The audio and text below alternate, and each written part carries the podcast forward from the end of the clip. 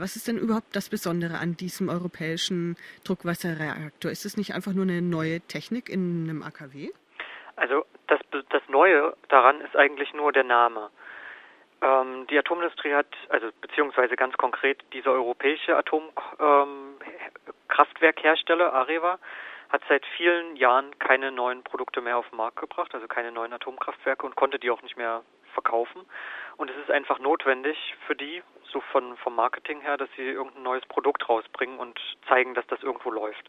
Und ähm, der europäische Druckwasserreaktor ist dritte Generation.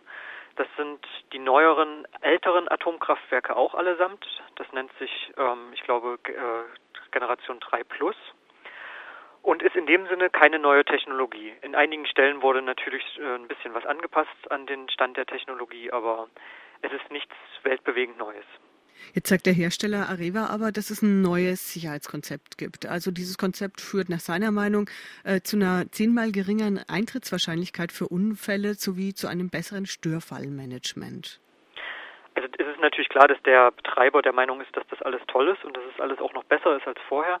Meines Wissens gibt es da so auch ganz umgekehrt Kritiken, dass die neueren Konzepte ähm, an einigen Stellen einsparen, weil das also ein Element dieses neuen ähm, Reaktormodells ist, dass es ökonomischer ist, dass es also ähm, kostensparender gebaut und betrieben werden können soll.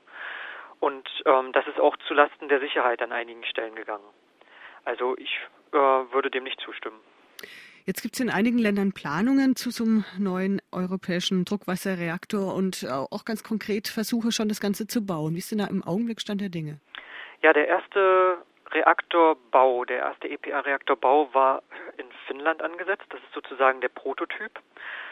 Der Hintergrund ist der, dass Finnland zu dem Zeitpunkt das einzige Land in Europa oder überhaupt das einzige greifbare Land für Areva war, wo äh, sich jemand bereit erklärt hat zu sagen, ja, wir wollen ein Atomkraftwerk. Deswegen ist ja Finnland auch irgendwie so, wird damit verbunden mit Pro-Atomkraft. Ähm, in Frankreich wurde später auch angefangen, äh, einen neuen Reaktor zu bauen, was dann auch EPR war. Areva ist ein französischer Staatskonzern, dementsprechend ist es auch naheliegend, dass in Frankreich dann äh, dessen Produkte gebaut werden. In beiden Ländern ist der Stand der Dinge, dass es extreme Verzögerungen gibt beim Bau, weil ständig geschludert wird und ständig Probleme auftreten.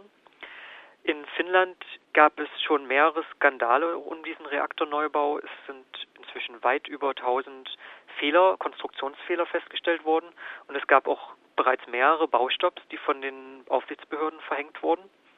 Und was auch gerade durch die Medien ging, ist, dass der Auftraggeber, nämlich TVO, ähm, das ist ähm, ein privater Energieversorger in Finnland, und Areva eben, im Streit miteinander stehen, wer jetzt die Mehrkosten bezahlen soll, weil es sich jetzt schon um mehrere Milliarden über, äh, also Mehrkosten handelt. Und ähm, der finnische Energieversorger hatte eigentlich nur auf der Grundlage, dass das Ganze zu einem Festpreis ähm, gebaut wird, den Vertrag eingegangen. Und Areva sagt jetzt, da es aber länger dauert und da der finnische Energieversorger wiederum irgendwie auch schuld daran sei, dass es jetzt länger dauert, soll der einen Teil oder sogar die gesamten Mehrkosten tragen. Das ist also im Prinzip das, worüber die sich streiten. Wenn man sich das so ein bisschen anguckt, äh, man hat immer so das Gefühl, die schieben sich da irgendwie die, gegenseitig die Verantwortung hin und ja. her. Die einen sagen Festpreis, die anderen sagen jetzt, die, sollen, die anderen sollen doch einen Teil der Projektverluste da ja. übernehmen. Ist es dann womöglich doch das aus für den dortigen EPR, also Europäischen Druckwasserreaktor? Also diese Hoffnung gibt es natürlich bei vielen Leuten. Ich halte das Ganze eher für, äh, ja, ähm, für ein Feilschen, was da gerade passiert.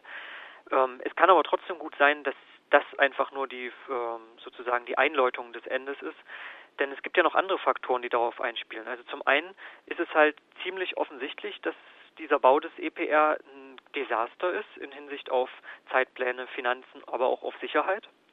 Und zum anderen gibt es ja noch immer die Nachwehen äh, dieser, äh, dieser Finanzkrise.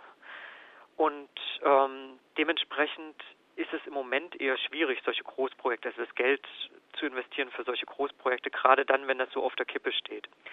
Allerdings ist es, ist Finnland, ähm, Finnland ist halt ein besonderer Fall, in dem äh, die, die Atomindustrie in aller Welt auch ähm, eine Symbolwirkung sieht. Wenn in Finnland jetzt dieser EPR nicht gebaut wird und dann auch keine weiteren AKWs gebaut werden, wäre das ja ein deutliches Signal in Richtung, es gibt diese, diesen halluzinierten, äh, diese halluzinierte Renaissance der Atomenergie gar nicht.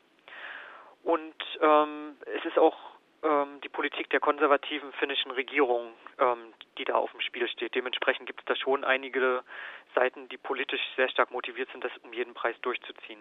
Ist denn dieser EPR tatsächlich so ein großes äh, Prestigeprojekt, wie es oft äh, genannt wird? Kann man nicht sagen, na gut, das Ding ist gescheitert, aber jetzt kommt demnächst einfach vielleicht ein neues Konzept auf den Markt?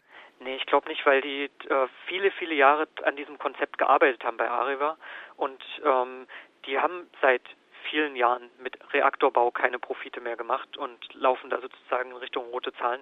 Und die müssen jetzt einfach was verkaufen. Und um ein neues Konzept zu entwickeln, bräuchten sie wieder etliche Jahrzehnte oder na, Jahrzehnte ist vielleicht übertrieben, aber bestimmt ein Jahrzehnt. Und äh, die Frage ist auch, was soll da großartig Neues, Besseres kommen oder so? Also Atomkraft ist einfach ein Auslaufmodell. Das hat sich technologisch an vielen Stellen gezeigt, weil alle möglichen neuen Reaktortypen gescheitert sind.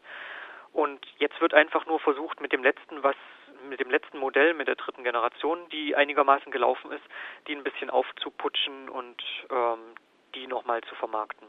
Werfen wir doch noch einen Blick auf die Atompolitik jetzt in Europa. Gibt es da nicht aber doch wieder so eine, so eine Art von Renaissance der Atomenergie oder wenigstens ziemlich heftige Versuche? Also klar, es gibt den Euratom-Vertrag, dann will Schweden wieder AKWs bauen. Die haben das Jahre, jahrzehntelang nicht getan. Sarkozy ist dann eh dafür und, und, und viele, gerade konservative Politiker und Politikerinnen werben ja damit, dass AKWs angeblich so klimafreundlich sind. Also diese Renaissance der Atomenergie gibt es nicht. Das wurde jetzt inzwischen auch mehrfach durch internationale Studien auch belegt.